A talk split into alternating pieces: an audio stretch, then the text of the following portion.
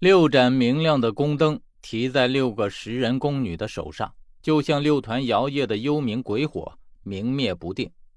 我手中握着浸满了鲜血的匕首，然后匕首从我手中铮然坠落，与地面碰撞，发出了清脆的响声。这个响声将我涣散的神智稍稍的唤醒了一些。我一个人站在这个圆圈之中，满手满身都是血。我茫然的抬起手到眼前，鲜红的颜色刺得我眼睛有些睁不开。一个念头在我的脑海里徐徐成型：我杀了小峰。我望着地上，满地都是粘稠而鲜红的血液，它们流淌在每一条缝隙之中，将整个园给染得触目惊心的红。而我对于所有的记忆，都在我将匕首刺进小峰的心口时戛然而止。我不知道我神志涣散了有多久，总之清醒过来之后，我不知道我究竟做了什么事儿，更不知道大小峰和小峰都去了哪里。只有大小峰的那一句话。还在我的脑海中隆隆响起，仿佛就是轰轰的闷雷一般。你只要杀了他，就能够想起来了。可是想起什么，我到现在都不知道。我只是茫然地看着四周，我觉得周围所有的一切都变得异常陌生。最后，我的眼神停留在了我的脚下。我站在这个巨大的“位”字中间，脚下还在缓缓流动的血。已经将这个位字彻底染透了，就好像我自己也被染透了一样。我抬头看着这几个食人宫女，她们仿佛就是一群无情的看客，始终冷冷地注视着这一切。我在圆之中转了一个圈六盏宫灯连成一条线，将我围在中间。我只觉得一阵阵窒息的感觉从心底升起，一个念头就像一根逐渐勒紧的绳子，在我的脖子上收紧。我杀了小峰，我踉踉跄跄地在园之中打着转，然后一个格外清脆的声音突然响起，再一次将我唤过神来。依旧还是那把匕首，不同于刚刚从我手中坠落，这一次是我的脚无意间踢到了它，它一直滚落到圆圈的边缘。我的目光紧紧地聚焦在它身上，可是然后像是突然发现了什么一样的盯着脚下。我看着脚下的这个“位”子，除了有一些恍神，更多的则是惊讶。我于是蹲下身子，用手抹开覆盖在上面的血迹，然后看到了银色的字面。我记得这个圆圈里的“位”子明明是石刻的，什么时候变成了银面的？而且这质感和触感的确是银。我迅速移动身子，将整个“位”子上面的血迹都擦干，果然，整个“位”子都是银面。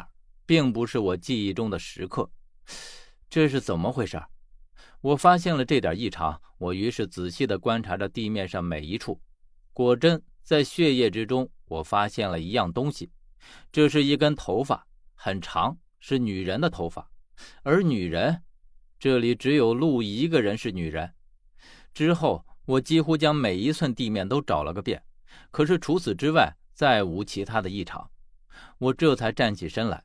只是在我站起身来的同时，我感到这里面的光亮暗淡了许多。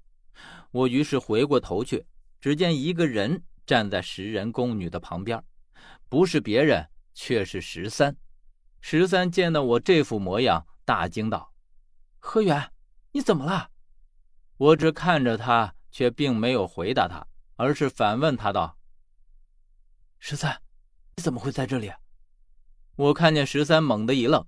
大概是没有想到我会用这样冷漠的语气问他，他说道：“我本来想立刻离开这里，可是出去到大殿之外才发现我们已经被彻底困在这里了。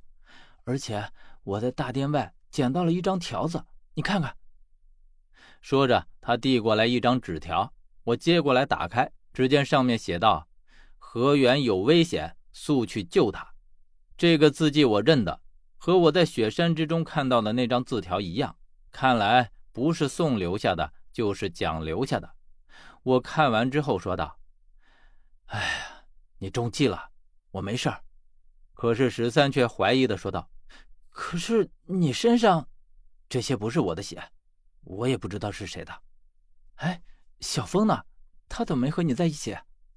我和他走散了，我现在也正在找他。”说完，我多看了十三一眼，十三也没有怀疑我，只说道：“啊，你没事就好，我们还是先离开这里吧。”说着，十三往石阶上走。